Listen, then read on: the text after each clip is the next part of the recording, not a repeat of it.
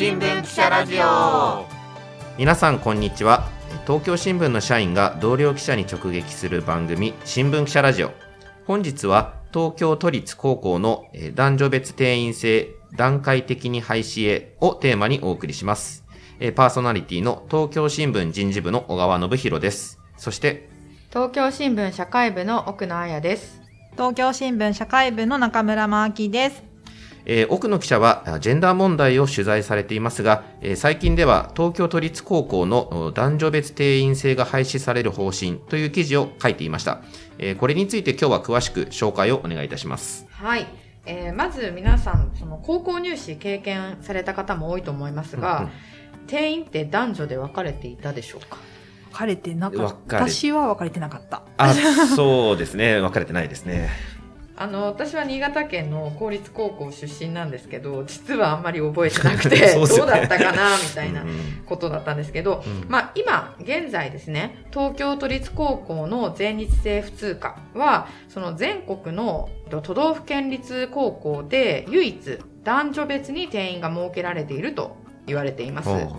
男女別に設けられていると言われているというのは、はい、そもそもどんな仕組みなんですか、うん、はい。えっ、ー、と、都立高校の、まあ、入試の仕組みを簡単に説明しますと、はい、今年2月に行われた入試でいうと、まあ、全日制普通科っていうのが110校あって、うん、えー、それぞれ男女別に定員があります。まあ、男子は何人、女子は何人っていうふうに募集されてるんですね。で、その人数も男女同数ではなくて、東京都の教育委員会によると、東京都内のその公立中学校3年生の男女別の在籍割合に応じて、まあ、定員を決めているということです。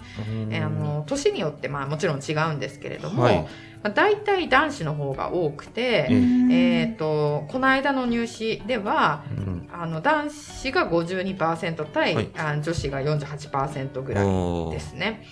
で、入試は、まあ、多くの場合で内申点300点と、うんうんうん、えー、学力検査の700点の合計1000点で、あの、合否が決まる仕組みになっています。1000点満点なんですね。はい。普通科の、うん、えっ、と、入試はそうなっています。はいで男女で定員が決められているので、うんうん、えー、そのことによって同じ高校に入るのに、えー、男女で合格最低点が違っていて、まあ、多くの学校で女子の方が高得点を取らないと合格しないと、まあ、なので女子の方が不利だというふうに言われてきました。の実際私がですね情報公開請求した資料でも、うん、まあ、女子の方が男子より数十点から100点以上100点以上学校によってはですけども合格最低点が高いという学校もありました。いやすごい数ですね。そうですね。で、この男女別定員制っていうのは、はい、実は1950年度入試から続いてるそうです。そんな前から？そんな前から。ずっと変わってないってことなんですかね。そうですね。あの、男女の合格点の差っていうのはずっと課題になってきていて、はい、緩和策という制度も導入されています。緩和されてる。そうです。あの。差を、はい、まあ、是正するため、あの、なくすために、はい、えっ、ー、と、まあ、説明しますとですね、はいはい、定員の9割は男女別に、その男子だったら男子の成績の高い順から、まあ、合否を決めていく。はい、で、女子は女子で成績の高い順から、あえー、うん、9割までは合格、合否を、あの、合格を出すんですね。で、最後の1割については、はい、性別に関係なく合否を決めるという仕組みが、まあ、この都立高校入試における緩和策と言われている措置なんですけれども、これはちなみにその前回のこ今年2月の2021年2月の入試までは希望する学校が導入していて、うん、えっ、と42校が利用していますね。110校中の42校です。はい。ただこの緩和策を、まあ、東京都の教育委員会が導入したのが、はい、1998年度入試からです。ああ、結構前ですね。そうですね。つまりもう20年以上前から少なくともこの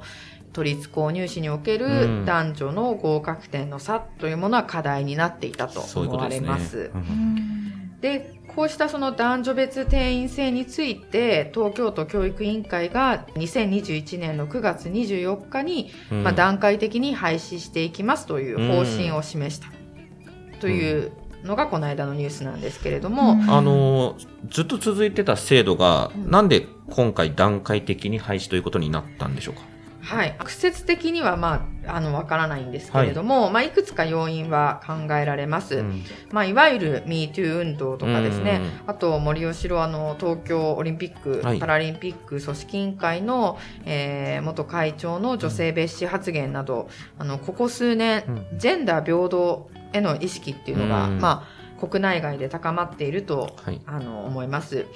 でこの都立高のその男女別定員制というのも、うん、まあ、ずっとおかしいのではという指摘はあったんですね。そうですよね、はい、でそれが、まあ、いよいよこう高まってきたということがあります。うん、で実際あの署名活動なんかも行われて、うん、この廃止を求める署名活動っていうのも実施されました。で今回、その東京都教育委員会が、うん、えっ、と、前回の2021年2月の入試を、はい、もしその男女別定員制でなくて、はいはい、なく実施していたらっていうそのシミュレーション結果っていうのも公表したんですね。はいはい、で、その結果を見ると、その男女別定員があった110校のうち、はい、えー、56校、まあだから過半数の学校で女子の方が合格最低点が高くて、はい、合計で全体でですね、691人の女子が合格するはずだったという数字が出ました。はずだった。それは当事者からしてみたら、はい、ちょっと、ね、納得できないですよね。そうですね。まあ、あの、シミュレーション結果っていうのは、その110校それぞれの学校について、えっ、と、実際に男女の定員をなくして、もし入試をやったら、どこまでが合格するか、実際の定員よりもどのくらい、えっ、と、女子の方が多いか、もしくは男子の方が多いかっていうのをこう出してるんですね。で、その、えっ、ー、と、女子の、うん、あ方がもっと合格するはずだったという学校の人数をバーっと合計すると691になるということです。逆に男子の方が高い、合格点が高いっていうところもあったんですか？はい。あの、男子の方が合格最低点が高いという学校は、はい、えー、18校ありまして、で、やっぱりその差を足した数っていうのは95人。うん、男子の方が、まあ、あの、合格するはずだったという結果が出ています。で学校によってもちろんその男女どちらが入りやすいっていうのは、はいはい、あの違うんですけれども、えー、まあ、こう全体でこう数をまあ比較した時にやはり女子の方が不利という状況は言えるのかなと思います。まあ、そうですね。はずだったというところで言うと、691人の女子が告発するはずだった男性だと95人ということで、単純に数字を見れば、女性の方が不利かなということはちょっと言えるかなと思いますね。あの、段階的に廃止へということですけれども、次の入試から男女別というのはなくなるんでしょうか？はい、あのー、いきなりなくなるということは、あの、難しいですね。なので、そうではなくてですね、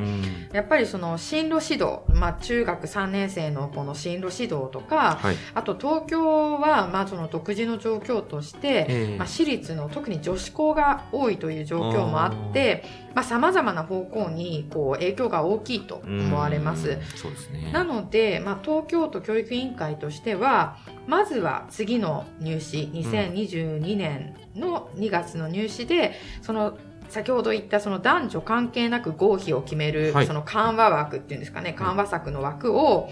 定員に対してこう1割設けるっていうそのことを全日制普通科の全校であの実施、まずは実施するとしています。希望する学校そうですね。前は希望する学校で、えっ、ー、と、前回42校が、はいはい、まあ、やってたわけなんですけども、今度は全校でまずやると。で、その結果を見て、うん、えー、次はこの性別に関係なく合否を決める枠を2割にして、で、最終的に男女別定員を廃止する。まあ、東京都の教育委員会の言い方としては、男女合同定員制に移行するという、まあ、言い方をしてるんですけれども、まあ、あの、いずれにせよ男女別でこう、取らない、合否を決めないっていうふうに、あの、の方針です。うん、ただ、今のところその、いつやるかっていうか、その、どのくらいの期間をかけて、まあ、廃止するかっていうことは明言していません。うん、なるほど。あの、少しずつ全校で1割設けて、うん、それを見て次に2割をやってっていうことをやりながら、はい、廃止の方針だけれども、時期はまだ決めてないということですね。そういうことですね。で、私、まあ取材を続けてて思うんですけれども、えー、やっぱりその一番重要なのは、この性別によってこう不利にならない公平な入試制度の実現かなと思っています。で、今回その東京都教育委員会というのは、まあ、シミュレーションもして、もうこう廃止への方針を、まあ、打ち出した。ようやくこう、はい70年前から続いてる制度について、まあ重い腰、あの、ようやく腰を上げたという感じなので、まあその、できるだけ早く改善してほしいと思っています。そうですよね。一つちょっと気になったのが、東京都はなんでこんなにこの制度を、あまあ唯一だったということなんです。けれども、そ、ね、の東京都ならではの事情ってあるんでしょうか？そこが、難しいです。言い切るのが難しいんですが、えー、っと、そうですね。まあ、先ほどもちょっとお話ししたように、東京都独自の事情として、まあ、私立の学校が多い。はい、なので、あの、毎年、その入試において、うん、えっと、中学3年生の高校進学者の割合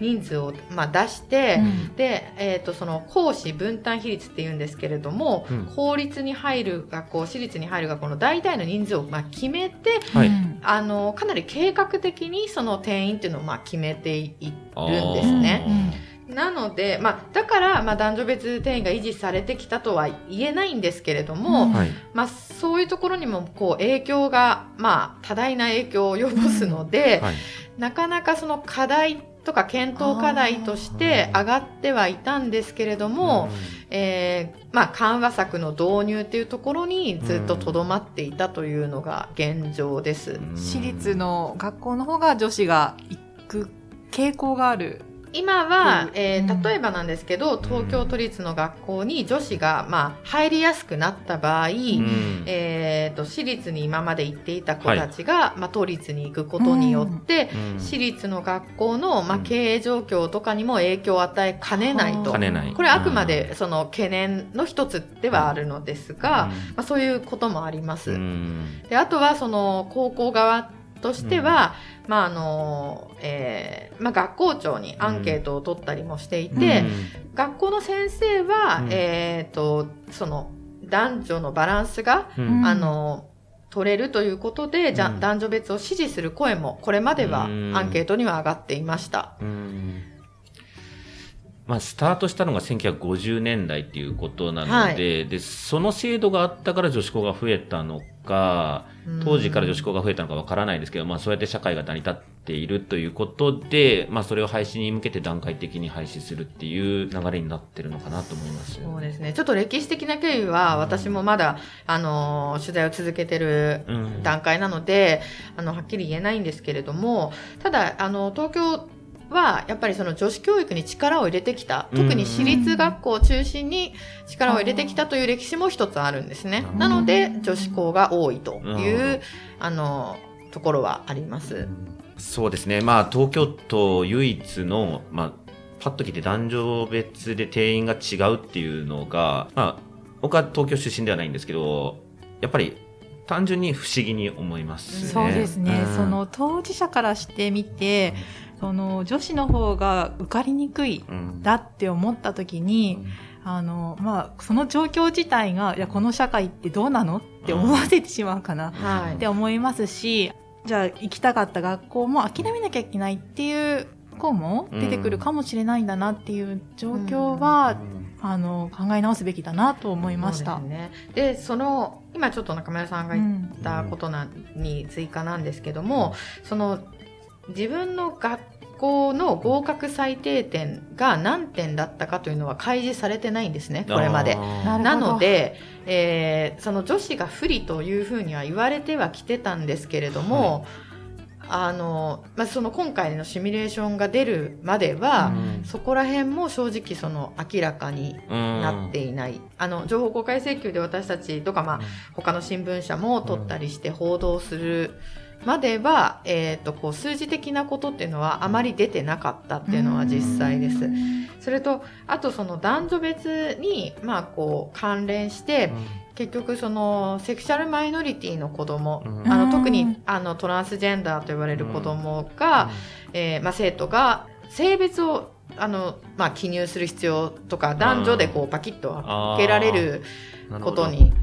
なるので、まあ、その辺の配慮という意味でも、この制度を、あの、改善した方がいいという声はあります。確かにそうですね。そこで一つ分けられるっていうことで、はい、自分はどちらなんだって思った時に、そのアイデンティティ的にはちょっと悩んでしまう人もいるかなと思いますね。ねはい。それではあの今日はここまでですが、はい、中村さん感想はありますか？あ、そうですね。あのまあだいぶ50年1950年度から続いているということなので、まあ、時代に合わせて見直していくっていうことを、まあ、ちゃんとやっていくっていうことが必要だなっていうのを思っています。はい。ありがとうございました。えー、今回はですね、奥野記者に東京都立高校の男女別定員制が廃止の方針という話題で、えー、お伺いしました。えー、本日は、えー、社会部の中村真明さんと人事部の小川信弘でお伝えしました。ありがとうございました。ありがとうございました。